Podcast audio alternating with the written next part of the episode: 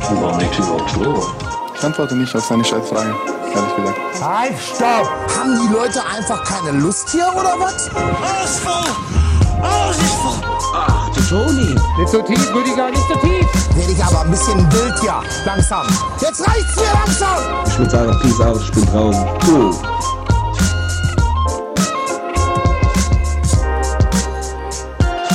Hallo. ich habe überlegt, weil du letztes Mal gemeckert hast hier mit dem und du mal sagst, komm, lass mal Cold Opener machen, lass mal Cold Opener. Das war ein Hot Opener, würde ich sagen. Ey, herzlich willkommen zu einer zu der letzten Episode Lirum Larum. Zumindest im Jahr 2020. Also, ey, konsequent durchgezogen jetzt hier in letzter Zeit. Auch immer hier. Jetzt haben wir einmal verschoben, ne? Von Dienstag auf Mittwoch. Aber lassen hier nix aus, ey. Wir sind, wir sind da. Wir sind da. Der Opener war maximal so lauwarm, würde ich sagen, so lukewarm Opener oder wie auch immer man das nennt. Aber ey, ich find's gut, dass du dir Mühe gibst und meinem völlig irrationalen Wunsch nach einem Cold Opener, für den ich selber effektiv nichts tue und gar nichts beitrage dazu, dass wir mal einen machen, dass du dem zumindest emotional so ein bisschen nachkommst. Finde ich gut. Ich hoffe, dir geht's gut, mein Lieber. Ich hoffe, du hast die Weihnachtszeit gut überstanden. Wir sind in dieser ganz spannenden Phase des Jahres, wo Wochentage völlig verschwimmen, wo man mittlerweile das Datum eigentlich auch nicht mehr weiß. Ist bei mir jedenfalls mittlerweile so, wenn du mich heute Mittag einfach so gefragt hättest, hier, Schnips, welcher Tag ist heute, welcher Wochentag und welches Datum? Ich hätte zehn Minuten dich einfach komplett lost angestarrt und hätte dann irgend sowas wie, ich glaube Ende Dezember und es müsste ein Wochentag sein, wäre glaube ich ungefähr meine Antwort gewesen. Diese Tage zwischen Silvester und Weihnachten, äh, das ist irgendwie, weiß ich nicht. Eigentlich finde ich es immer schön und dieses habe ich ja auch frei, deswegen kann ich die jetzt auch mal ein bisschen genießen. Aber das ist auch, es ist eine komische Welt da draußen gerade, finde ich. Also wir werden bestimmt natürlich auch noch mal so ein bisschen Rückblick auf 2020 machen, ohne dass wir da jetzt voll ins Detail gehen wollen. Aber es ist, ich finde, es ist gerade, die Welt ist gerade einfach komisch. Und ich merke das an allen Ecken und Enden. Alle Leute sind komisch, jetzt mal abseits von dieser abgefuckten Pandemie, in der wir uns da alle gerade befinden. Es ist einfach ein bisschen komisch. Ich habe so das Gefühl, das ist so ein, weiß ich nicht, so ein Truman-Show-Ding. Also würde mich nicht wundern, wenn jetzt irgendwann einfach mal der Vorhang fällt und es das heißt, ja, komm Leute, ihr könnt wieder weitermachen. So, war alles nur ein Gag, war alles nur ein Film und weiß ich nicht, irgendwelche blonden außerirdischen Wesen erzählen uns, dass wir sie die ganze Zeit eigentlich nur entertainen mussten. Ich finde, es ist eine komische Welt. Geht dir das auch so? Ja, die Leute strugglen auf jeden Fall. Die Leute strugglen, haben wir ja auch letztes Mal uns schon ein bisschen drüber unterhalten, über dieses oder an Stream haben wir es, glaube ich, gemacht, als es ein bisschen darum ging, festzustellen nach Weihnachten so, hm, war, war vielleicht doch nicht so geil, wie es mir oft hatte. So, nachdem jetzt viele irgendwie zur Family gefahren sind und natürlich nach, nach langen Wochen und Monaten voller Social Distancing sich so krass drauf gefreut haben, die Speicher aufzufüllen und mit der Family mal so richtig durchzuatmen. Einfach genießen. Und ja, sehr viele Menschen jetzt festgestellt haben, hm, ich mag meine Familie doch nicht so gerne.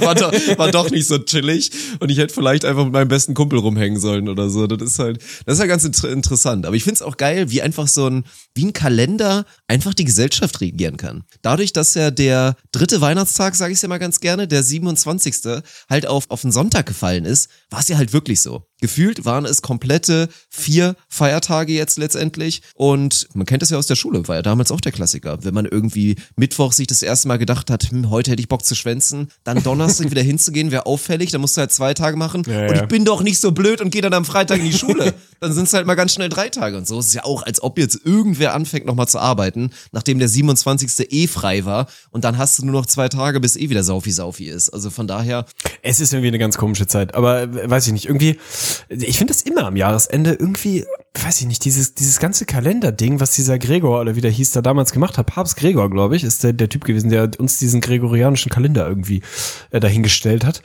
Ich, irgendwie finde ich es auch komisch. Also man hat sich da so dran gewöhnt, die, an diesen Jahresübergang und irgendwie dieses Ding von, dass man halt jeden Tag irgendeine Zahl abreißt und dieses, weiß ich nicht, dieses Kalenderding und dann bestimmte Tage einfach völlig fiktiv, random, irgendwas total Besonderes sind. Sowas wie halt der 31.12. ist halt dann total spektakulär, der 27.12. aber total egal. Also ich finde das immer so ein bisschen, dieses Up and Down in der Relevanz der Tage zwischen Weihnachten und Ende Dezember finde ich immer so ein bisschen wild. Also das ist so, ich komme da auch nicht so ganz mit. Dieses, der 24. ist der heftigste Tag im Jahr, der 25., 26. auch noch super krass. 27. komplett egal, ist wirklich ein absolut egaler Tag. Und dann geht die Transition wieder Richtung 31., wo sie alle wieder durchdrehen. Und natürlich gerade in diesem Jahr mit so maximal überpaceden Erwartungen in so Weihnachtstage gehen und auch in so, in so Silvestergeschichten gehen. Ne? Und das kann dem einfach nicht standhalten. Ich glaube, deswegen sind viele Leute frustriert über die Weihnachtstage, weil sie da irgendwie hingehen und dachten, boah ja, das wird so heftig. Das ist wie immer ein Problem von zu hohen Erwartungen, wenn du denkst, ey, ich werde das so aufsaugen, es wird so entspannt und ich freue mich so heftig doll drauf, dass wir endlich mal wieder ein paar normale Tage in der Familie irgendwie haben können. Für die, die es dann gemacht haben oder machen konnten. Und dann sind es halt nur normale Tage oder vielleicht auch echt nur so okay Tage. Und dann kommst du zurück und bist richtig, ja, fuck, Alter, das jetzt auch noch, ey. das auch noch in diesem Jahr. Es ist irgendwie, weiß ich nicht, ein Jahr, in dem Karl Dahl gestorben ist, dann haben wir irgendwie Covid und dann hast du noch keine optimalen Weihnachten. Ich glaube, das Ding wird bei Silvester, das wird genauso sein. Also ich glaube, wir werden diese, diese kollektive Seltsamheit und irgendwie so Niedergeschlagenheit, ey, ich sehe uns die jetzt nicht so übers, übers, übers Jahreswechsel, über den Jahreswechsel so, so abschütteln, wie das sonst ja so ist, ne? Ist ja häufig so, lass den Dreck jetzt mal im Vorjahr, ab dem ersten ersten wird alles anders. Ich werde so viel Sport machen, ich werde mich so ges gesund ernähren, ich werde so zünden. So, dann redet man sich das zumindest mal für einen Monat ein, macht es dann am Ende natürlich trotzdem nicht. Aber irgendwie, ich glaube, der, der Jahreswechsel dieses Jahr wird, wird auch ein komischer werden. Ich freue mich jetzt schon drauf, wenn bei Lidl und natürlich in jedem Discounter wieder hier schön diese, was ist das, Alter, immer diese Motto-Eil, würde ich sie fast nennen, wo dann halt immer wöchentlich das Sonderangebot wechselt und Ja. ab und zu kriegst du irgendwie einen neuen Grill oder hier einen Sandwich-Toaster oder so und jetzt wird's wieder wochenlang natürlich nur Fitnessgeräte geben und diese richtig geilen, so. Wirklich Dinge, die niemand braucht. Eine drei Kilo Kettlebell mit sehr, mit der selbst noch nicht mal Oma Inge irgendwie ein annähernd sinnvolles Workout machen könnte. Also es wird geil, dann werden die ganzen Bänder wieder verkauft und schön die Yoga-Pants für die Ladies und die Fahrradgegenstände. Die Leute holen das Rennrad wieder raus. Es beginnt unsere Zeit, Mann. Alle Themen, über die wir uns schon lustig gemacht haben, in den letzten Wochen Lirum Larum und davor natürlich auch IFOS, das wird jetzt im Januar wieder konzentriert. Und ich find's geil. Ey, ich freue mich vor allem noch, wenn das Wetter dann wieder gut ist und die Rennradsaison wieder losgeht. Das wird mein persönlicher Feiertag 2021. Da, da wird's wirklich, da wird's für mich offiziell bergauf gehen. Wenn die Rennräder wieder draußen sind, dann wird für mich, hast du auch so einen Tag? Also, hast du sowas, wo du sagst, ey, wenn das wieder funktioniert oder das wieder geht oder ich das wieder sehe, dann ist offiziell dieses viel zitierte Post-Corona, dann ist es vorbei. Also es wird ja dann irgendwann wird's natürlich, der Lockdown, in dem wir gerade sind, wird jetzt mit Sicherheit nochmal verlängert, dann wird er langsam wieder so ein bisschen auslaufen, vielleicht ja. kommt er nochmal hoch und so weiter und so fort, alles, was da so dranhängt. Aber es wird ja im Zweifel nicht diesen einen Tag geben, wo es heißt, Leute, heute, 17.8., Corona ist beendet, sondern das wird ja ein schleichender Prozess sein, dann kannst du irgendwann wieder in die Bars gehen, dann kannst du wieder rausgehen, dann gibt's wieder größere Veranstaltungen, dann gibt's irgendwann wieder ganz große Veranstaltungen und so wird sich das ja so ein bisschen schieben. Ich glaube, Menschen brauchen so einen Stichtag. Also was ist es für dich? An welchem Tag sind es wirklich die Rennradfahrer draußen? Weil so ist es bei mir, glaube ich. Wenn ich das erstmal wieder so eine große Gruppe Rennradfahrer sehe, auf ihren Carbon-Dingern mit ihren 60 Kilo Übergewicht, die sie immer noch mitschleppen, genau wie ich mittlerweile, dann ist, glaube ich, dann ist Post-Corona. Das wird für mich so der Tag, wo ich sage, darauf trinke ich ein Bier, und gehen in die Kneipe, natürlich in die Kneipe, weil wir alle wissen, die Hauptaufgabe, die wir soziokulturell nach Corona haben, abseits von sich vielleicht mal ein bisschen damit auseinandersetzen, was mit dieser Gesellschaft passiert ist da drin und so.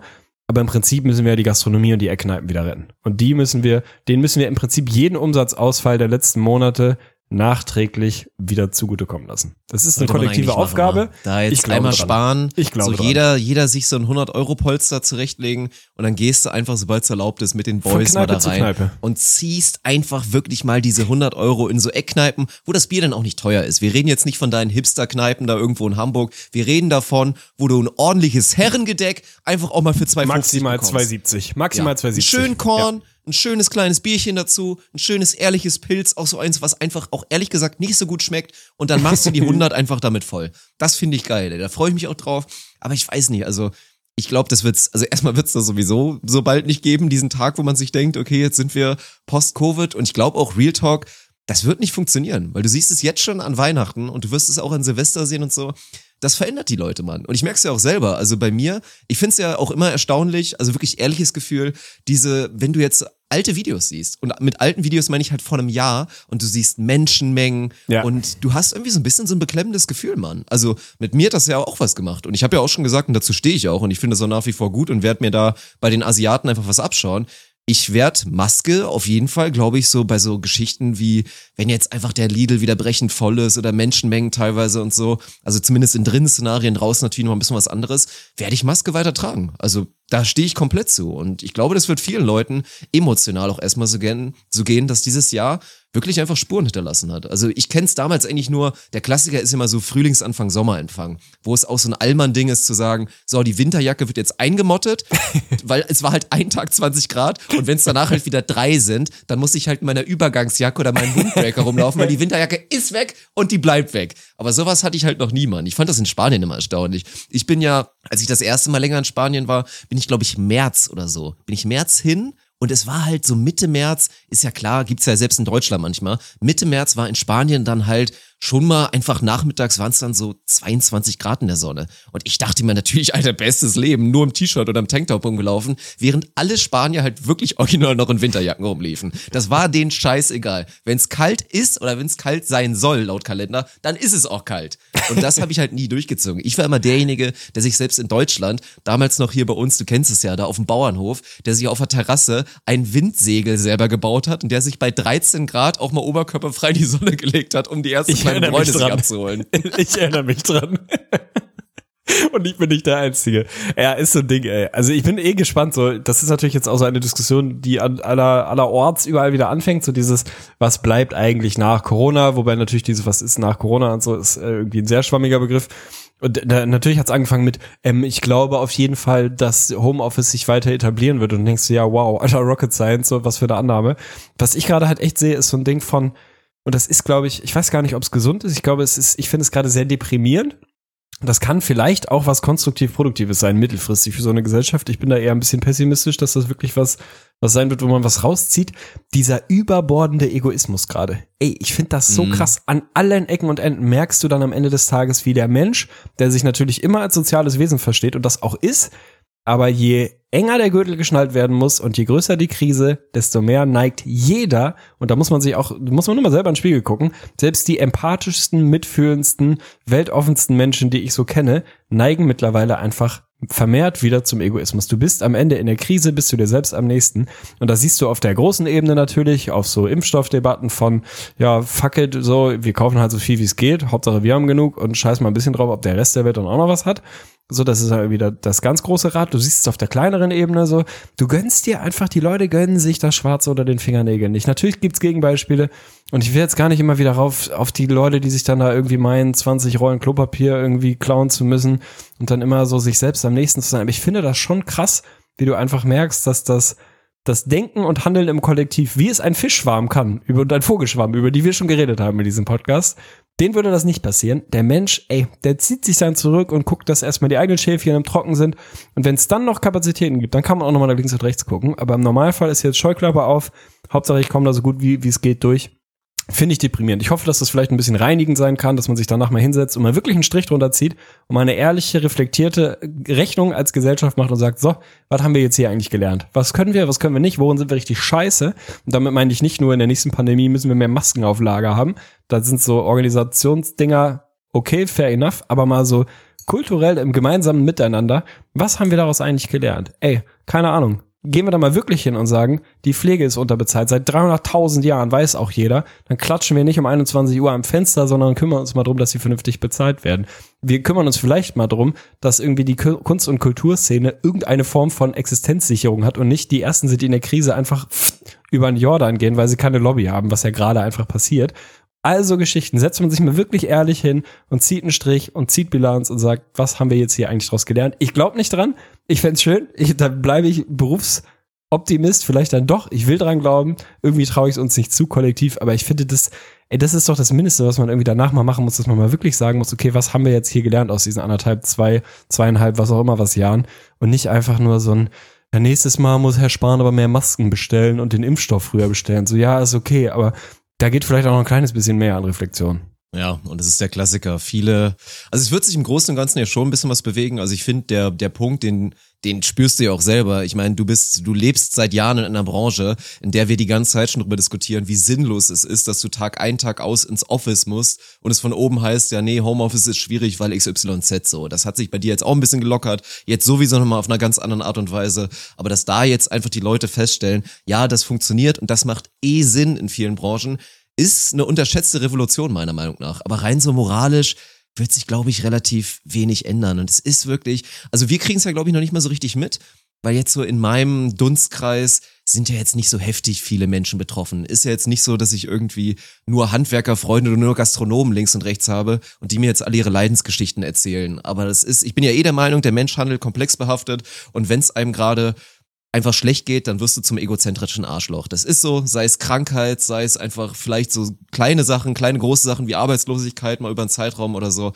Das macht die Menschen zu Arschlöchern. Es ist normal bis zu einem gewissen Grad, wenn du den Turnaround nicht bekommst. Aber wenn jetzt einfach so, ein, so eine hohe Percentage der Gesellschaft jetzt so egozentrisch wirst, weil es einem halt gerade mal nicht so gut geht, dann ist das schwer, das ist auch wirklich dann schwer kippbar. Toxisch ist es sowieso und mir macht vor allen Dingen auch Sorge, ich weiß nicht, wie mich der YouTube-Algorithmus dahin geführt hat, aber ich glaube, obwohl, das war sogar in den Trends, Mann, in den YouTube-Trends, ab und zu schaue ich die nochmal durch, weil ich dann immer mal gucke, ob ich ein gutes Video zum Reacten im, im Stream finde oder so. Der hat getrendet der neue Song von Freiwild. Und jeder, der Ach Freiwild nicht kennt, ja, die sind durchaus so vom Gedankengut auch so ungefähr auf rechts außen zu finden. Und die haben einen neuen Song gemacht, der titelt, glaube ich, Scheiß auf 2020. Ich habe mir den Song angehört, macht betroffen, wirklich. Also dann im Refrain ganz emotional. Scheiß auf 2020 und dann halt viele Bilder von Leuten, die schunkeln, die sich umarmen und darauf hoffen, dass natürlich, wie du eben so salopp gesagt hast, 2021 alles wieder besser wird und wir endlich wieder vorausschauen können. Und was aber wirklich betroffen hat, waren die Kommentare drunter, Mann. Da war ich ja auch schon so. Ich meine, dass Attila Hildmann einfach ein, ein ganz beschissener Mensch ist, das ist okay. Was betroffen macht, ist, wenn zigtausende, zehntausende, hunderttausende da drunter kommentieren und so Sachen schreiben wie, ja, endlich sagt's mal einer und oh ja, genau, das ist das, was ich hören musste. Das macht nämlich betroffen. Und was ich für Kommentare unter diesem Freiwild-Song gehört habe und dann wirklich mit diesen ganzen traurigen Einzelfällen. Ich bin Gastronom, mich hat 2020 so getroffen und dieser Song gibt mir jetzt gerade so viel. Freiwild, beste Menschen und so. Boah, da, ey, da wird mir schlecht, Mann, ohne Scheiß. Das finde ich halt so schlimm. ne? Und ich meine, das ist, da muss man sich mit dieser Band muss man sich bitte gar nicht beschäftigen. Und wenn man sich damit 30 Sekunden beschäftigt hat, dann ist es relativ klar. Die kommen halt aus Südtirol, ist eine absolut, ich würde sagen, rechtsradikale Band. Sie selber würden natürlich sagen, heimatverbunden, weil das klingt sich auch viel schöner. Das hört sich einfach viel schöner an. Wir stehen halt zu unseren Wurzeln und so, wie man das dann halt so sagt, wenn man sich irgendwie da versucht, aus der Affäre zu ziehen. Wenn man sich die Texte ein bisschen anguckt und das, die, das Gebaren und die Attitüde, es ist halt für jeden Menschen, wo der moralische Kompass halbwegs an der richtigen Stelle sitzt, relativ klar erkennbar, dass das so eine böse Onkelsgeschichte ist. Und ich bin immer noch der Meinung, man kann böse Onkels nicht hören, auch wenn es irgendwie zur Jugend gehört und man vielleicht mal auf einer Dorfparty ein gutes Lied von denen gehört hat. Wenn man sich 30 Sekunden mit diesen Menschen beschäftigt, dann verbietet sich das meiner Meinung nach, sich Mucke von denen anzuhören. Und da kann man Mucke auch nicht vom Künstler trennen und sagen, die haben aber gute Songs gemacht. Es sind halt im weitesten Sinne Rechtsextreme, so finde ich schwierig.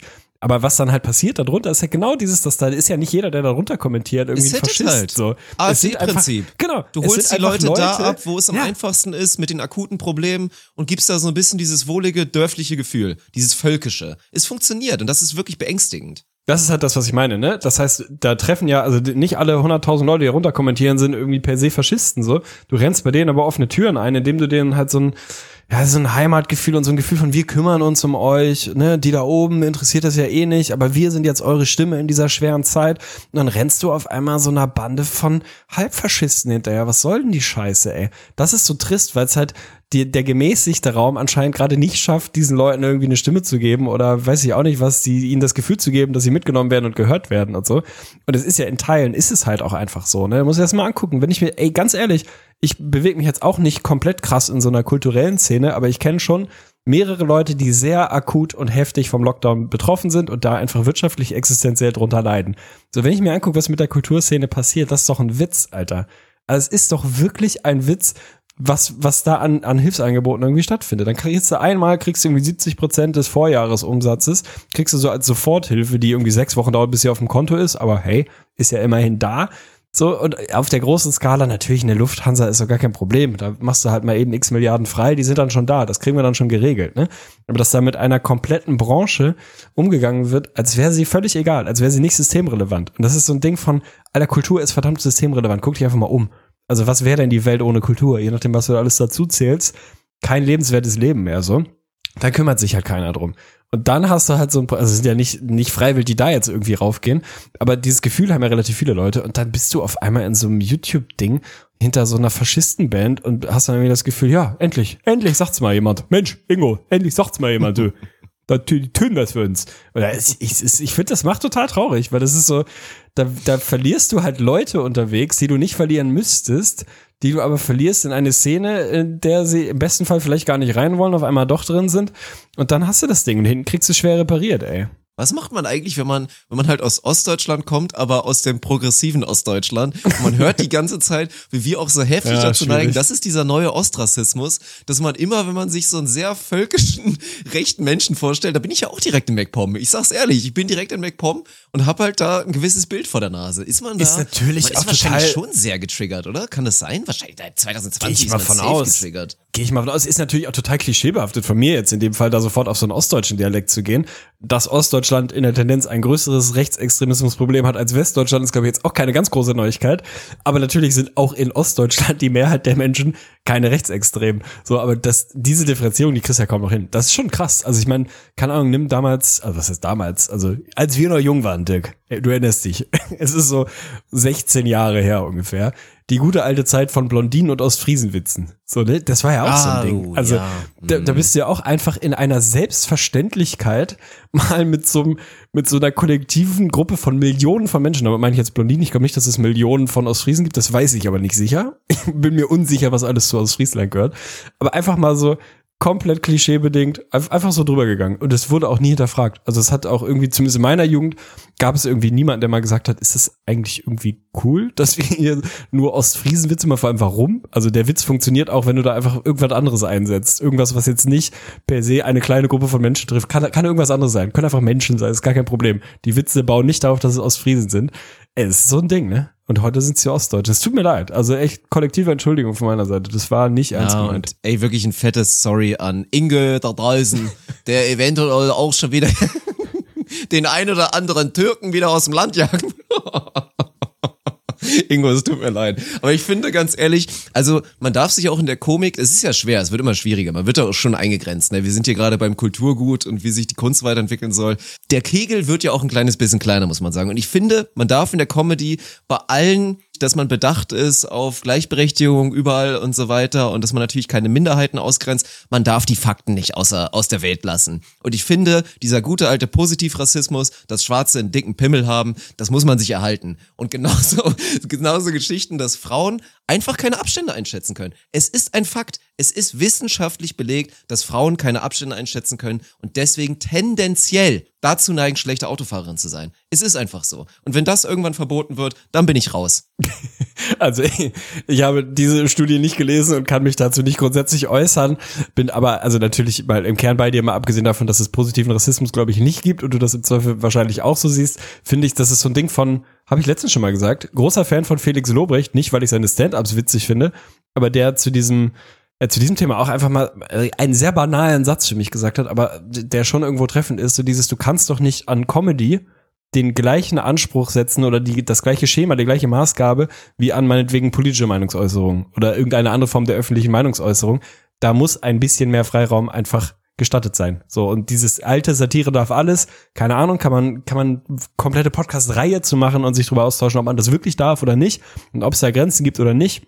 Ich glaube schon, dass es da Grenzen geben muss. Ich glaube, dass die aber an einer anderen Stelle sitzen als die, die man bei einer ernsthaften Meinungsäußerung im zum Beispiel gesellschaftlichen Alltag oder im politischen Spektrum haben sollte. Da darf Comedy schon ein kleines bisschen mehr und da sollte sie auch weiterhin dürfen.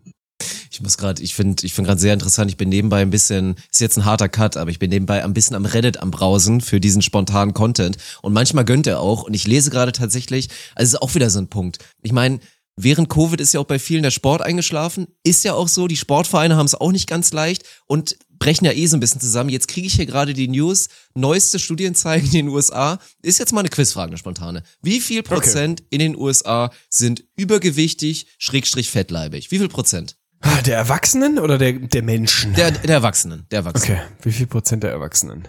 Es ist ja das uralt Klischee, wobei man auch da mal sagen muss, hinter den meisten Klischees steht natürlich zumindest ein kleiner Kern und Funkenwahrheit. Ansonsten hätten Bei sie sich wahrscheinlich auch nicht so verselbstständigt, weiß ich nicht so genau. Naja, es ist das Ding halt, ey, also Esskultur, ich will es gar nicht so nennen, aber äh, ich nenne es aber, Esskultur in den USA ist halt schon schwierig, ne? Ist halt, im Zweifel frittieren wir Dinge und gerne auch doppelt, ist auch relativ egal, was am Anfang mal drin war. Irgendwie Weißmehl regiert sowieso die Welt, also irgendwie vernünftiges Brot oder so kriegst du auch nicht. Von daher muss es schon heftig sein. Ich weiß halt nicht, ab wann man wirklich, was zählt als adipös, ne? Also ab wann zählst du da wirklich mit rein, wann bist du übergewichtig? Ja, ist wahrscheinlich der gute alte BMI-Faktor der Schmutzes und so, das wissen wir Ja, alle. ich würde trotzdem schätzen, dass es, ah, das könnte jetzt völlig daneben sein, 39 Prozent sind. du bist so heftig off. Also zumindest laut dieser Quelle, die ich hier gerade habe, sind es 73 Prozent. Ach du Scheiße. 73 Prozent aller erwachsenen US-Amerikaner sind mindestens mal übergewichtig und neigen auch zur Fettleibigkeit. Und das hat jetzt dazu geführt, dass in den neuen Dietary Guidelines in den USA jetzt offiziell steht, dass man Kleinkindern unter zwei keine Süßigkeiten und keinen Kuchen geben soll.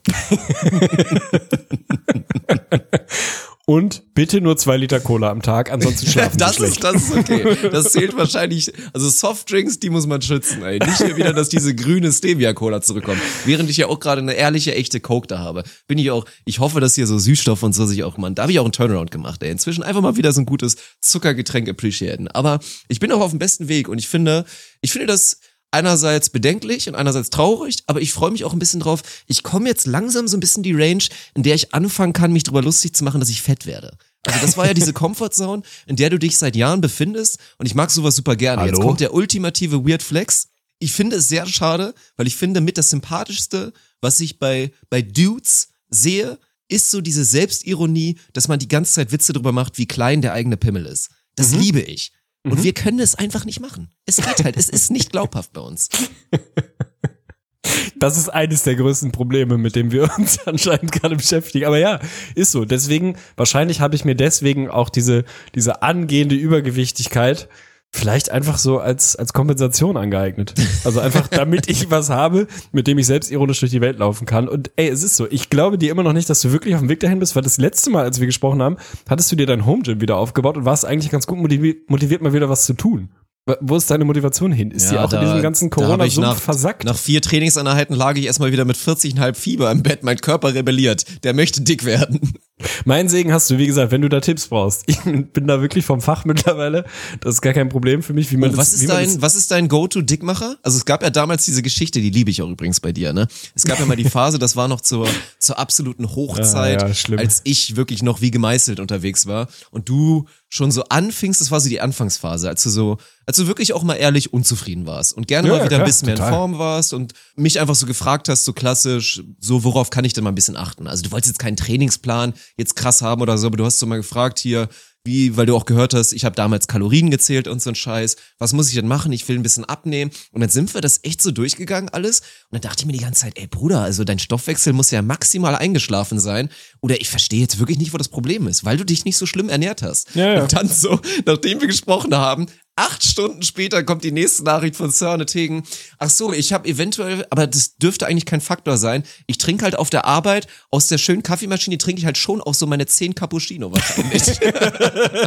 Und du dann so, ja, aber ist ja nicht schlimm, oder? Kaffee ist, ist ja natürlich keine Kalorien. Natürlich nicht bedenkend, dass der Zucker und die Vollfettmilch oder die Kondensmilch, die da drin ist, auch sich ganz gerne mal zu so fast, ich würde mal sagen, 600, 700 Kalorien am Tag dann kumuliert, wenn du so kaffeesüchtig bist, wie du es damals warst. Ey, herrlich, Mann. Das ist eben Problem. Also das ist, wenn ich ein, ein Wunschfrei, na, ein Wunschfrei ist ein bisschen groß, da müsste man natürlich schon irgendwie so in die Weltfrieden-Richtung driften, aber sagen wir mal, eine Kleinigkeit im biologischen Sinne, wir als Chefbiologen der deutschen Podcast-Szene, wie ich die verändern könnte, das wäre so simpel und ich sage dir, Übergewicht wäre auf der Welt kein Thema mehr, wenn man einfach sagen könnte, Getränke, Flüssignahrung zählt, Flüssignahrung hat keine Kalorien. Ab heute staatlich reguliert Flüssignahrung keine Kalorien. Die acht Bier, die du abends trinkst, sind egal. Der Cappuccino ist egal. Die drei Liter Cola sind egal. Ich glaube, dass die meisten Leute sich halbwegs vernünftig ernähren, was wirklich das Essen angeht, aber die Getränke halt völlig ausblenden und dann halt nicht sehen, Ja. Dass sie über den Tag einfach mal ganz bummelig 500 bis 1000 Kalorien einfach trinken. Weil es dann halt, selbst wenn es dann fünf Gläser O-Saft sind und keine Ahnung was, über Fruchtzucker und Cola, nochmal eine Cola, abends zwei Bier. Ich habe heute eigentlich echt nicht viel gegessen. Ich weiß gar nicht, warum ich so out of shape bin. Ja, weil du halt 900 Kalorien getrunken hast in den letzten vier Stunden. Und das war bei mir ja genau das gleiche in grün. Ich habe einfach, weil ich es Dinge, die nicht, die Dinge, die man nicht kaut, sollten keine Kalorien haben. Es wäre so einfach. Warum hat ein Joghurt Kalorien? Wieso? Er macht ja nicht satt. Es macht keinen Sinn. Ich kann problemlos 100 Joghurts essen. Auch wenn das dann wahrscheinlich mehr als mein Grundumsatz an Kalorienverbrauch am Tag wäre. Ich bin kein bisschen satt, aber bin im Kalorienüberschuss. Das ist einfach, es ist nicht fair. Dinge sollten erst Kalorien haben, wenn man sie kaut. Und das war damals auf jeden Fall auch safe mein Problem, ne? So meine sechs Cappuccino am Tag, an denen kann es eigentlich nicht liegen. Die vier Bier abends, wüsste ich jetzt nicht. Oder damals die paar Ja, Jahre, denen ich mich ausschließlich von Eistee als Getränk, wo Eistee einfach mein Wasser war. Jeden Tag Ja, zwei so Mann. zwei Liter Tetrapacks. Gar kein Problem, ne? Das war Und sich dann wundern, krass, dass ne? man zunimmt, obwohl man gar nicht so viel gegessen hat. Ist, es, ja, es, ist wild. es gibt halt zwei magische Dinge, was so, was so dieses gut Aussehen angeht oder zumindest nicht dick werden oder fit bleiben in Anführungsstrichen, weil man muss es ja wie gesagt nochmal ganz klar trennen. Gut aussehen und gesund sein sind mal ganz zwei verschiedene Paar Schuhe. Du kannst, wie gesagt, wie gemeißelt aussehen und ernährst dich den ganzen Tag von Weißbrot und wenn du noch mal ein bisschen Zucker oben drauf willst, trinkst du halt die Cola und haust dir vier Eiweißshakes rein. Das funktioniert. Deswegen, dieses normale Essen, Ey, das ist super simpel. Das habe ich ja, wie gesagt, auch festgestellt, während ich da meine Kalorien getrackt habe und so weiter. Du kannst so viel machen, wenn du eigentlich relativ normal isst, dann kannst du dir auch da mal irgendwie was Deftiges gönnen und so. Nimmst vielleicht hier ein bisschen was weg, wenn du darauf achtest. Eh gar kein Problem. Es sind dann wirklich nur diese kleinen Laster, Mann. Es ist halt einfach so.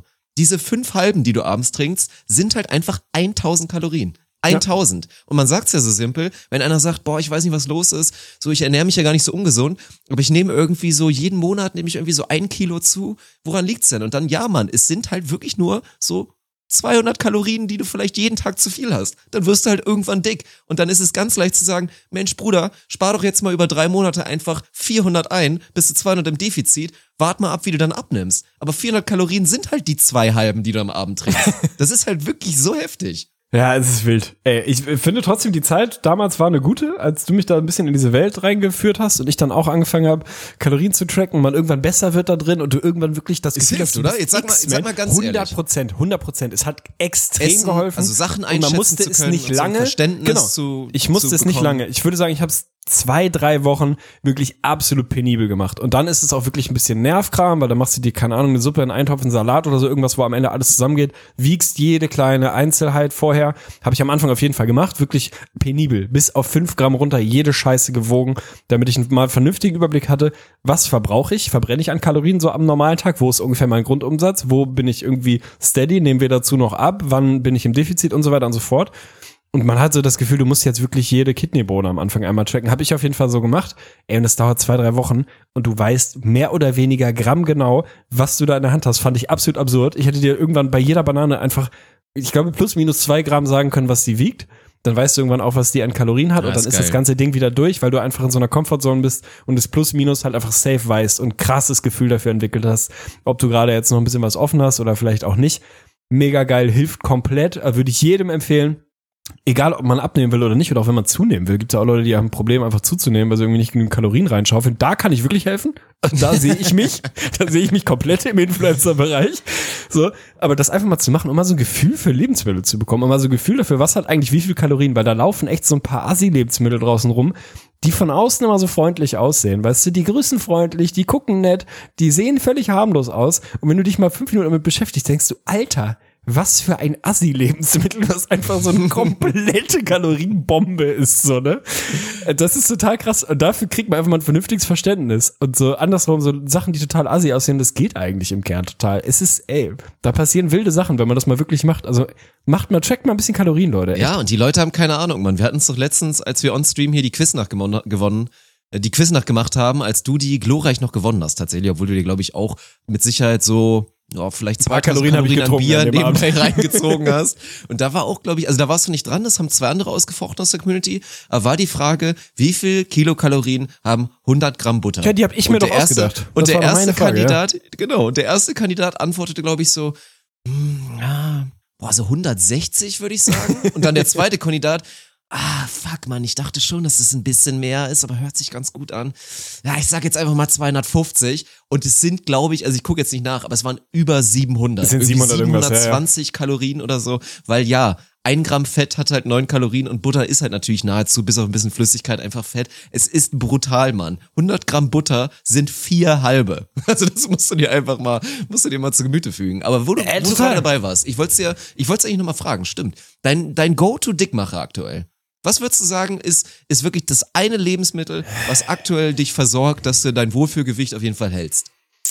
Ah, schwierig. Also, pff, es ist, glaube ich, ich meine, ich muss ja nur nach rechts gucken. Es ist das gute GW. Es ist das, es ist das Es Bier. ist das ne? Pilz. Es ist wirklich das Pilz, glaube ich. Weil ansonsten meine Ernährung ist echt okay. So, ich hatte eine Zeit lang, und das ist für, natürlich so der erste Lifehack von, also ist wirklich kein Lifehack mehr mittlerweile. Ey, aber ich habe am Anfang, ich habe wirklich gestruggelt und ich war nie dick, muss man auch mal fairerweise sagen. Ne? Ich hatte vielleicht mal fünf, vielleicht auch mal sieben Kilo zu viel, viel mehr war es Ja. jetzt nie. So, also ist alles noch komplett im Rahmen, aber hatte trotzdem irgendwie Probleme, da wirklich runter von zu kommen, weil ich dann auch wirklich richtig fit aussehen wollte und so weiter und so fort. Ey, die verfickten Nudeln, Mann. Einfach Nudeln weglassen und stattdessen Kartoffeln essen. Hat bei mir alles, ge alles geholfen. Ich habe nichts anderes gemacht, habe Kartoffeln statt Nudeln gegessen, habe safe abgenommen, weil es einfach gar kein Problem war. Weil ich einfach länger satt war, Kaloriendichte funktioniert, ist alles nicht so wild. Aber es ist, glaube ich, am Ende des, des Tages ist es bei mir, glaube ich, echt das Pilz, weil ich esse vernünftig, immer noch Brot-heavy. Also ich würde sagen, auf zu sehr auf der, auf der Kohlenhydratebene, wahrscheinlich zu wenig Eiweiß, wahrscheinlich auch zu wenig vernünftiges Fett. Also einfach sehr carbslastig. Dann ist es das Pilz, ey. Es ist, Mhm. es ist am Ende, es ist das Bier. Ja, bei mir wahrscheinlich auch. Das wird wahrscheinlich auch keinen wundern. Aber ich bin auch nicht so final bereit, es wegzulassen. Also das Einzige, was momentan ist, das ist halt wirklich eine, eine schlechte Entwicklung, habe ich eben ganz kurz drüber gesprochen, ist der Faktor, ich bin noch in meiner Prime. Also ich sorge aktiv dafür, dass ich, dass ich es nicht merke, dass ich in meiner Prime bin. Aber ich bin es theoretisch, das weiß ich. Aber was halt gerade passiert, und das ist ja bei, bei Onus ist das der Running Gag. Ich hatte, glaube ich, stimmt, wir hatten eben noch, du meintest, wir hätten also Ende 2019 hätten wir noch mal kurz eine Episode gemacht, wo es auch ging um so gute Vorsätze fürs neue Ja, Jahr und wir wollten ja. die rekapitulieren. Haben wir jetzt nicht mehr geschafft. Aber ich weiß, bei Onus, weil das, wie gesagt, danach ein Running Gag wurde, hatte ich proklamiert, ich möchte wieder besser saufen können. Also nicht dieses, ich meine, ich bin ja ein ehrlicher Biertrinker, so, Daydrinking ist eh safe, da bin ich top. Aber sobald Müdigkeit irgendwie ein Faktor wird, klemme ich halt sehr schnell ab. Und da hatte ich mir eigentlich vorgenommen, dass ich da mal wieder ein bisschen besser durchziehe und da einfach ein bisschen mehr Leistung zeige. Hat überhaupt nicht funktioniert. es wird gefühlt von Monat zu Monat schlimmer und ich schaffe es nicht mal mehr. Ich meine jetzt, sagen wir mal so eine so eine Streamration an einem Stream, wo man einfach auch mal Bock hat, weil es irgendwie Spaß macht. Du hast noch einen mit dem Call, der vielleicht aus sich ein Bierchen aufmacht, es ist social und so und du trinkst dann sagen wir mal vier halbe. Und diese vier halben, ich bin nicht mehr imstande, die wegzustecken. Wir waren uns eben einig, dass man das normalerweise in seiner Prime schaffen sollte. Also nicht falsch verstehen jetzt, ne, Chat, bevor jetzt hier die Leute kommen und sagen, boah, das sind immer noch zwei Liter Bier. Ja, stimmt, aber wir reden ja auch von einem Zeitraum von fünf bis sechs Stunden. Also fünf bis sechs Stunden, vier halbe, bin ich der Meinung, sollte man wegstecken. Ich schaffe es nicht mehr. Und das macht mir Sorgen, Mann. Aber was meinst du, woran das liegt? Also, wir sind jetzt in einem Alter und auch du bist Anfang 30. Ich sehe mich nach wie vor eher im Bereich Mitte 30, aber trotzdem in der Prime oder auf dem Weg zurück in die Prime. Also, das ist irgendwie so total okay. Ich finde, man hat schon das, also ich habe schon das Gefühl, dass so mein, mein grundsätzliches körperliches Fitnesslevel, ob das jetzt ist, wie gut kann ich mal vielleicht mit einem Kater um, wie gut baue ich einen Muskelkater ab, wie einfach nehme ich, nehme ich ab, wie einfach baue ich Kondition auf, was weiß ich. Also diese Grundfunktion eines Körpers, dass die schon, also seit die drei vorne steht, jedes Jahr wirklich spürbar schlechter werden. Das kann natürlich sehr symbolisch sein, weil das halt so, jetzt bist du 30, jetzt bist du alt, so ein Ding ist, weil eigentlich den Körper dürfte das nicht interessieren, ob er 29 oder 31 ist, gefühlt. Aber diese Grenze ist da ja irgendwie. Also ist das, meinst du, das ist noch reparabel bei dir oder bist du jetzt einfach wirklich, keine Ahnung, ich glaube, also andersrum, wenn du jetzt mehr Sport wieder machen würdest, glaube ich, könntest du auch wieder mehr am Glas. Also ich Ja, glaube, das hängt am Ende so. alles Das zusammen und dein, dein Ja. Grundfitnesslevel ist gerade einfach nicht da und dann steckst du solche Dinge halt auch nicht so gut weg. Ja, glaube ich, ohne Scheiß, Mann. Das ist dieses Draußensein. Deswegen hatte ich eben vergessen zu sagen. Ich meine, es gibt die zwei magischen Dinge. Das ist einmal halt auf die Kalorien achten, also wirklich Defizit oder Überschuss und das dann halt nutzen und drauf achten. Und das zweite ist einfach fucking Bewegung, Mann. Bewegung ist eh gut im Leben. Und es war ja damals so, als ich noch ja, aspiring Fußballer war und mal Träume hatte, vielleicht auch mal Profi zu werden oder so, da habe ich ja wirklich, ich habe gegessen wie der allerletzte Mensch. Ich hatte damals halt eine Dame an meiner Seite, die eine, die eine Fritteusen-Fetischisten war. Also ich habe jeden Tag Pommes mit Mayo und Mozzarella-Sticks, glaube ich, gegessen. Oh, geil. Und ich habe einfach, ich habe mich auch ausschließlich von dem guten Pfanner, zwei Liter Eistee, Wildkirsche und ab und zu meine Cola hier und da ernährt und natürlich auch mal ganz gerne eine halbe Kiste Bier oder so. Und es ist trotzdem nichts passiert. Ich hatte die klassische Fußballerfigur, Sixpack, Skinny, halt, weil ich nicht pumpen gegangen bin, einfach nur Skinny. Aber da ist wirklich gar nichts passiert, weil obwohl ich mich wie der allerletzte Mensch ernährt habe. Das ist einfach so. Und Bewegung ist magisch. Und ich merke es jetzt, weil es leider jetzt der Lifestyle ist, natürlich auch jobtechnisch. Ich sitze extrem viel vom Rechner. Ich saß heute auch wieder den ganzen Tag vom Rechner und du merkst, wie es dich frustriert. Das ist ja dieses klassische Glücksgefühl. Man sagt immer dieses Runners High, es ist allgemein sich verausgaben, man. Sich verausgaben ist sowas Schönes und es hat halt ein einfach einen anhaltenden Effekt auf dich. Und ich merke gerade, je mehr ich hier einfach drin sitze, dass ich, ich bin ja auch Stauballergiker, also eine meiner wenigen Allergien, ich merke so, wie sich dieser Staubfilter so über meine Haut setzt und wie es mir einfach so von Minute zu Minute schlechter geht. Das ist eine Katastrophe. Also ich bin da auch dabei, ich muss leider mich doch wieder mehr bewegen. ich habe echt das Gefühl, dass ich da rausholen muss. Aber das ist krass. Also diese Phase im Leben, die hat man ja. Also wenn ich mir mal angeguckt habe, damals mit 17, 18. So, wie lief mein Leben da ab? Ernährungsseitig und sportseitig. Ja, viermal die Woche Fußball, von daher so grundlegend gutes Bewegungslevel, dann immer noch mal Kicken, Basketball, Tennis, sonst was, also nebenbei, wenn nicht gerade Training war, auch noch mal viel gemacht, also einfach extremst viel Bewegung. Was, wovon habe ich mich ernährt? Also das musst du dir mal auf der Zunge zergehen lassen. Ich habe faktisch zwischen dem 16. und ich würde sagen 18, 19 Lebensjahr mehr oder weniger jeden Tag zwei Tiefkühlpizzen gegessen. Also ich habe mit Sicherheit ein TKP, so ein Tiefkühlpizzen-Average von eins per Day über zwei Jahre meines Lebens gehabt. Safe. Weil es Tage gab, da sind es aber drei gewesen, dann war es vielleicht auch mal ein Tag keine. Aber im, im Schnitt habe ich mit Sicherheit 350 Tiefkühlpizzen im Jahr gegessen. Über zwei Jahre. Also safe. So. Und trotzdem, dazu, was habe ich getrunken? Ich bin, hatte einen Mix aus Eistee Pfirsich, Eistee Zitrone und einer guten Cola. Also gar kein Problem. Ich weiß noch, meine, meine Freundin, meine damalige Jugendfreundin, war im absolut siebten Himmel, als sie bei mir war, als wir dann zusammen waren und sie bei mir zu Hause war. Und es war einfach komplett normal, wenn du, wenn du Durst hast, gehst du in die Küche und trinkst das ist so entweder krass, Eistee, Cola Frauen oder eine Diet. das. Wenn sie So. durch den Boyfriend Ey, so ihre eigenen Gelüste die ganze Zeit krass. ausleben können. Hm. Absolut krass. Kühl, machst den Kühlschrank auf. Es sind immer so zwischen 5 und 25 Froops im Kühlschrank gewesen, diese geilen Joghurts, weil ich mich nur davon ernährt habe, Alter. Ich habe, ey, ich glaube, ich habe bis zu meinem 16. Lebensjahr abseits von Sport, also von beim Fußball und so, habe ich glaube ich kein Wasser getrunken. Das ist einfach nicht passiert. Ich habe einfach kein Wasser getrunken. Wenn ich Durst hatte, habe ich Eistee oder was auch immer was getrunken. Keine Ahnung. War völlig normal. Selbst beim Fußball hat man ja ehrlicherweise sich in diese Iso-Star oder Gatorade-Scheiße Oh, bewegt, ja, wo Mann. einfach trinken Leitungswasser, man, das ist das einzig sinnvolle Getränk beim Fußball. Und nicht dieses, dieses ganze ekelhaft versüßte Zeug, so. Aber es war halt komplett normal. So, dann, was war am Wochenende? Von Donnerstag bis Samstag war ich natürlich absolut steil. Also jeden Abend komplett Vollzündung, so wie man das halt gemacht hat damals. Und wie viel Gramm Körperfett hatte ich? Also wahrscheinlich hatte ich so einen Körperfettanteil von 7%, hatte kein Gramm Übergewicht, weil das Bewegungslevel so hoch war, dass selbst der Lifestyle damit funktioniert hat. War das gesund? Nein, und auch das ist der Bogen zwischen nicht alles, wo man nicht zunimmt, ist Ja, per se 100%. gesund. Ich war halt im Kaloriendefizit, weil ich mich sehr viel bewegt habe, habe mich katastrophal ernährt und wahrscheinlich schlimmste Nieren- und Leberwerte gehabt, so.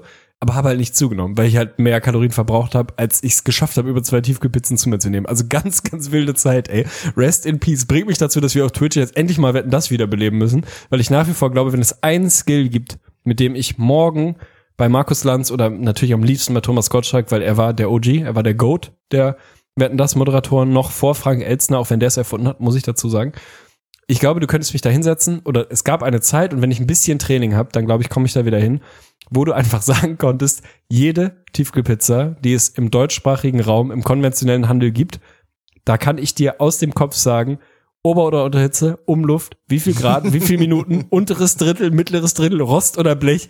Ich konnte sie alle. Ich konnte sie komplett alle auswendig, weil ich jede Pizza mindestens 50 Mal Das ist, gegessen ja, habe. Mann. Und das Das ist wirklich unfassbar underrated. geiler Skill. Muss man dazu Geiler sagen. Skill. Weil alle, ich bin ja auch inzwischen da wieder angekommen. Für mich gibt es beim Backofen, obwohl man viele Funktionen hat, es gibt eine Stufe. Das ist Heißluft und das sind 200 Grad. Die funktionieren immer bei allem. Aber ohne Scheiß, bei der Tiefkühlpizza, also da ist man, wie nennt man das nochmal? Cornisseur? Cor Corni Cornichon? Die gute Corn- alte. Sauergurke? Ja, ja. Ein Cornichon. Ein Cornichon der TK-Pizzen.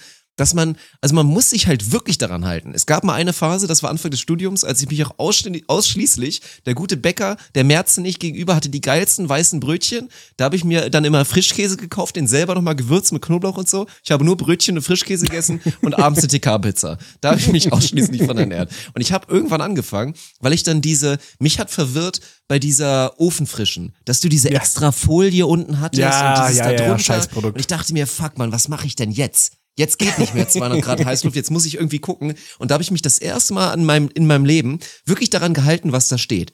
Einfach mal 20 Minuten vorheizen lassen in den Ofen, dann genau bei Um- und Überluft oder sonst was, Gegenwind irgendwie da die Pizza reinzumachen. Und sie war wirklich doppelt so gut, würde ich sagen. Ja, das, das ist ist, so. tatsächlich real, dass man den Ofen einstellen muss. 200 Grad und Gegenwind bei Ober-Unterluft. Und Unterhopfung, ja. Und Absolut Unterhopfung. Unterhopf. Ey, aber das war eh eine Revolution, Mann. Als irgendwann wirklich die Pizzen kamen, die dann quasi innerhalb der Verpackung auf einem rund ausgesägten Stück Ja. Pappe quasi und darunter noch mit Backpapier auch in rund, kreisrunder Form ausgesägt drauf. Also, wo man wirklich dachte, ihr traut uns Menschen auch wirklich gar nichts zu, ne? Absolut gar nichts, dass wir es nicht schaffen, alleine Backpapier drunter zu legen. Deswegen meißeln wir das von unten an die Pizza, damit es auch gar nicht mehr schiefgehen kann. Fand ich eine krasse Revolution. Die zweite Revolution wissen wir eh alle.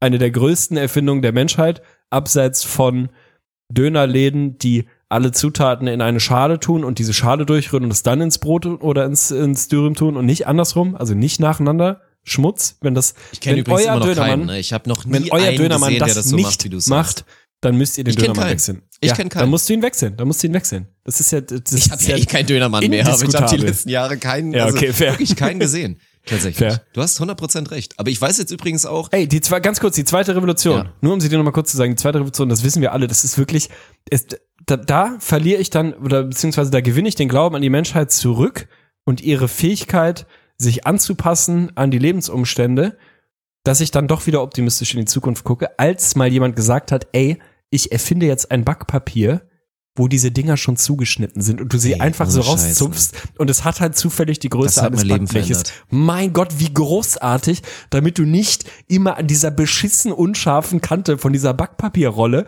aus Kraftkarton irgendwie versuchen musst, das richtige Stück abzureißen. Da hatte irgendwann ein Mensch so eine absolute Brain-Idee und hat halt instantan Lebensqualität um 30 Prozent verbessert bei Leuten, die einen Ofen haben.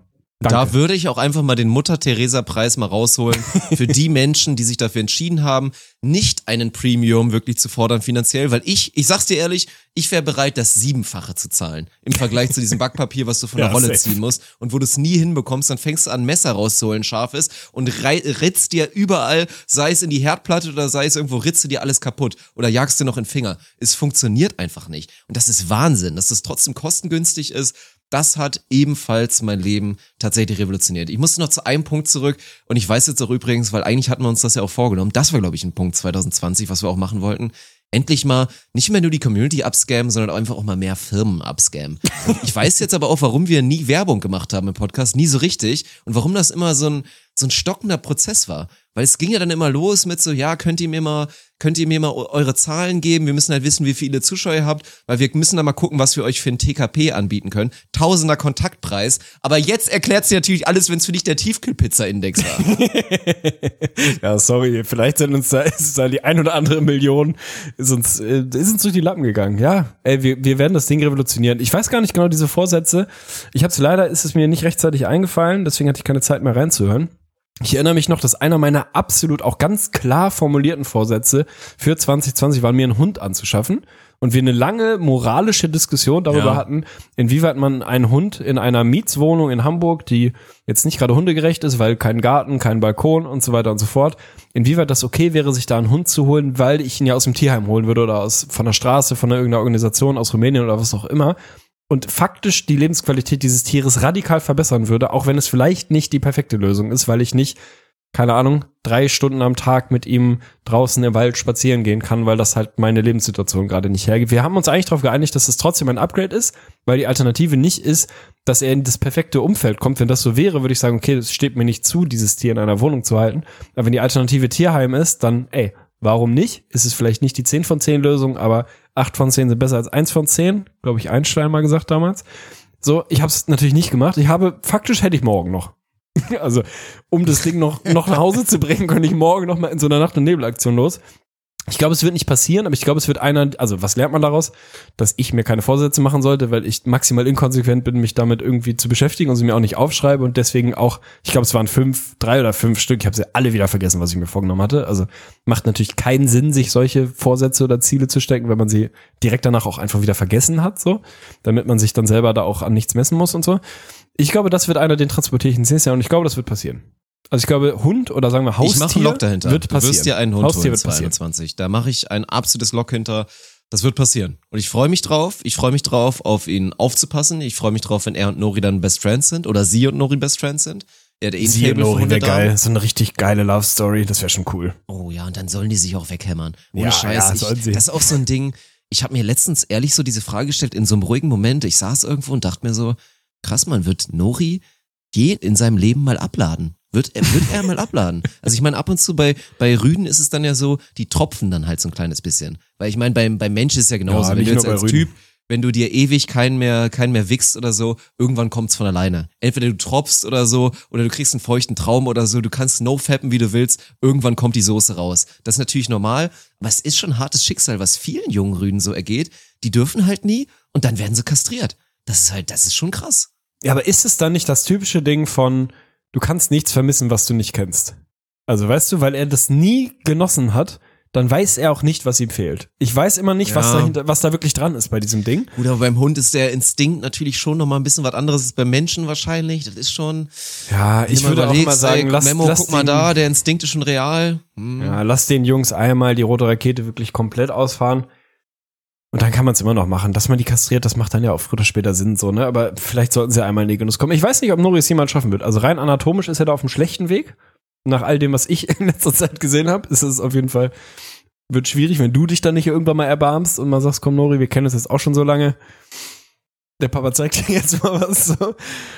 Wovon redest du gerade, dass ich dem Hund eine runterholen soll oder was? Was meinst du mit Wir anatomisch ist er wissen schlecht beide, dran? dass es nicht komplett ausgeschlossen ist. Na, ich habe ihn das schon mal versuchen sehen auf irgendeiner Rüdin. Nee, gibt's das? Rüdin? Nee. Ach so, ja, bei seiner Rottweiler-Hündin. Ja, dass er da nicht Ja, rankommt, ist klar. das Aber ist es gibt einfach- ja genug einfach Hunde, zu weit weg. wo er schon mal reinladen könnte. Ey, mein Segen hat er. Nori, wenn du das hörst. Ja, aber er steht halt auf große Damen. Das hat er, hat er so von seinem Herrchen, ey. Das ist unser Fetisch. Also ich würde, ab zwei Meter plus, ich wäre auch nicht raus, ne. Ich sag's euch ehrlich, das ist wirklich, das, das ist wild bei mir, ja. Aber, Mann, ey. Ich, ich bin halt, ich finde das mit den Hunden, das hat nochmal so einen Punkt bei mir getriggert. Mit, weil wir haben ja drüber philosophiert. Ich erinnere mich auch wieder an die Diskussion, als wir dann hatten, ja, ich, im Nachhinein ist ja auch wieder der Faktor. Im Nachhinein bin ich jetzt fast geneigt, zu sagen, war ja auch richtig so. Ich weiß, wie viel Stress du hattest. Ich weiß aber trotzdem, wie viel Stress dir auch der Hund wahrscheinlich genommen hätte und Ja, wie viel ja. Spaß du gehabt hättest. Aber es wäre natürlich schon so am Rande gewesen, wirst du dem Hund gerecht und so weiter, hat er das perfekte Leben. Aber wir waren uns ja damals einig. Also wenn du jetzt einen nimmst, einen Hund, der sieben Jahre ist, die letzten drei Jahre irgendwo im Tierheim geschimmelt hat, und du nimmst ihn dann und holst ihn da raus und bereitest dem da irgendwie ein schönes Leben, dann ist er halt mal ein bisschen länger alleine, hat der es natürlich trotzdem besser als vorher. Und das war ja dieses Ding. Aber ich sag dir eins, und es ist auch der Grund, es ist ein unterschätzter Grund, warum der moderne Hundehalter, obwohl der natürlich dieses Tiere retten und so immer größer wird. Ist ja auch geil. Also manche Organisationen nutzen es aus, sind viele doch trotzdem immer noch dabei zu sagen, ich brauche halt einen Papi, weil dieses Prägen und ich kann ihn von Anfang an so züchten, wie ich will und hinbiegen, wie ich will. Das ist halt schon ein Faktor, weil der Mensch, das ist so ein Geltungsbedürfnis, es ist halt scheiße nach außen, weil das den eigenen Missstand dann vermeintlicherweise mal offenlegt, wenn du einen unerzogenen Hund hast. Das ist halt, die Leute wichsen sich so darauf ein, ein perfekt erzogenen Hund zu sein. Ist ja auch schön, aber ich merk's halt immer wieder bei Nori, du hast es ja auch mitbekommen, der ist halt natürlich ein gebrandmarktes Kind, der ist mit neun Monaten das erste Mal von der Straße geholt worden und der ist halt ein kleiner Angstpatient. Es gibt halt Geschichten, die gehen nicht weg. Und wenn er dann hier und da vielleicht mal ein bisschen irrational einen Menschen anbellt, weil der ihn vielleicht an den Menschen erinnert, der ihn damals mit drei Monaten vertrimmt hat und sonst wohin, oder dass er halt panische Angst hat vor Mülleimern, weil er mit Maden besät mit seinen Geschwistern in einem Mülleimer gefunden wurde, das ändert sich halt nicht. Und wenn ich dann immer diese Leute sehe, die mich dann irgendwie so verurteilend angucken, oh, guck mal, was hat der denn für einen unerzogenen Hund, ne? Denke ich mir wirklich immer, du Hurensohn, lösch dich einfach. Das ist aber, also das ist ja das gleiche Ding von, keine Ahnung, Leuten, die gern im, im Garten stehen und sich freuen, dass ihr Garten und ihr Rasen aber ein kleines bisschen besser aussieht als der vom Nachbarn und so leicht verpönt rüber gucken und denken, ah, guck mal, hat auch länger nicht gemäht, ne? Kümmert sich auch nicht, der Norbert. Ja. Sorry, Norbert, aber ich habe bewusst. Dieses, was sollen die Leute denken? Namen. Ja, ja. immer. Das ist dieses Gefühl und ach. Ey, ich glaube, es wird passieren bei mir. Ich glaube, es wird nächstes Jahr passieren. Hast du, hast du eine Sache? Also wenn du jetzt, für uns alle war 2020, glaube ich, jetzt nicht das allerbeste Jahr unserer Lebensgeschichte wahrscheinlich. Also da lehnt man sich vermutlich nicht so weit aus dem Fenster, dass es für die meisten eher ein schwieriges Jahr war. So aus den unterschiedlichsten Gründen. Hast du irgendwas, wo du sagst, 2021, ist es das Sportding? Ist es irgendwie, weiß ich nicht, hast du irgendwas, wo du sagst, ey, das ist jetzt vielleicht nicht ein krasser Vorsatz, aber was, wo du wirklich sagst, da gehe ich nächstes Jahr hin?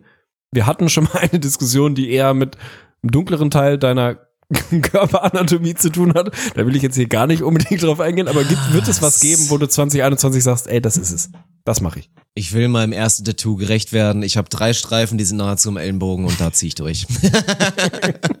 Nein, Mann, keine Ahnung. Ich habe wirklich gar nichts. Ich habe wirklich gar nichts. Also ich, das ist auch, das ist, das ist wirklich scheiße. Also wenn man sich irgendwann kennt und wirklich auch merkt, das bringt jetzt auch nichts mehr was, also sich was vorzunehmen, man muss Leidenschaft zurückgewinnen bei Sachen. Und ich, das ist eher so das Ding, da habe ich letztes auch mal drüber gesprochen.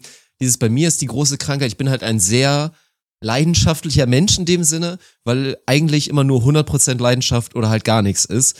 Und da muss man einfach auch mal wieder, wieder schaffen, Leidenschaft zurückgewinnen. Das ist zum Beispiel jetzt gerade bei der, bei der NBA so, nachdem wir jetzt natürlich unseren harten Cut hatten mit Rip IGVS, jetzt fühlen sich wieder ein, zwei getriggert.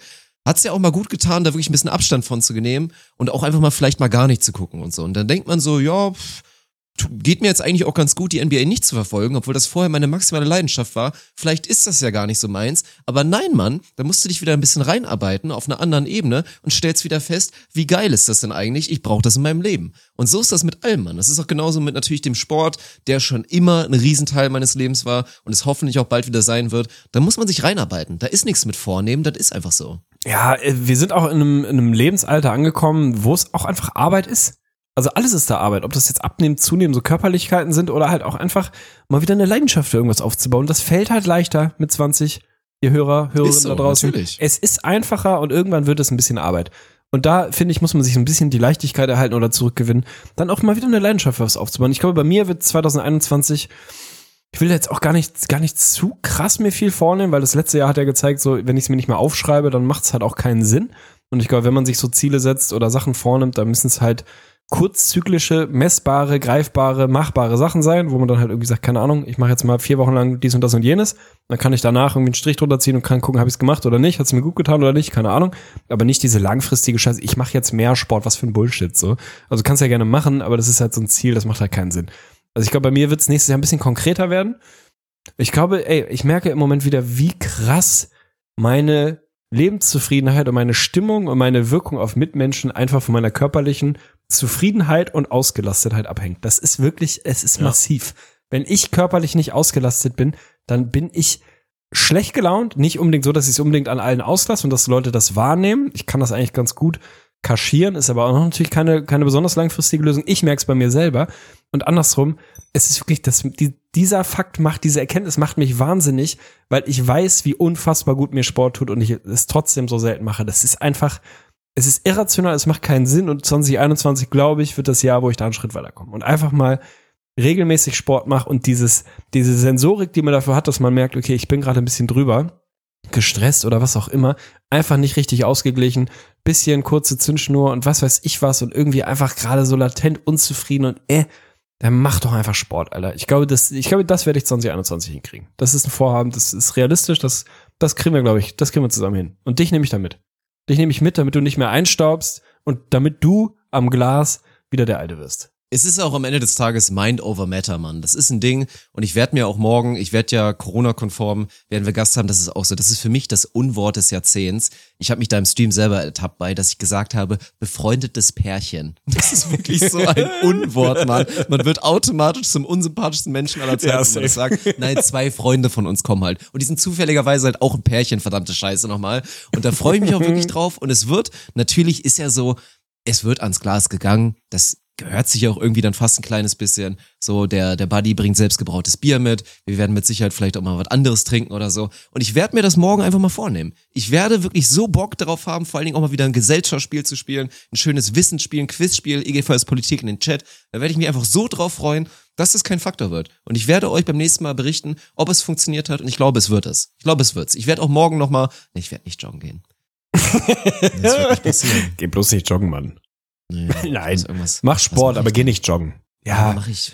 Ja, Nein, dann Mind over Matter. Mind, Mind over Body. So, und dann spulen wir ein Jahr vor und schauen mal, ob wir uns an irgendwas dann noch erinnern können. Ey, knappe Stunde gefüllt. Ich glaube, wir machen den Sack zu. Also, von meiner Seite aus, auch wenn es Niedersachsen und tatsächlich in unserer Heimatstadt, unserer Geburtsstadt, auch wenn es in Lüneburg wieder erlaubt ist zu böllern. Also, seid euch Böllert, bitte wirklich sicher. Einfach, ja. Lasst es sein und seid euch gewiss, also wenn euch irgendwas an diesem Podcast hängt und an unserer Meinung und an uns auch als Menschen, ihr seid bei uns wirklich unten durch, wenn ihr es macht.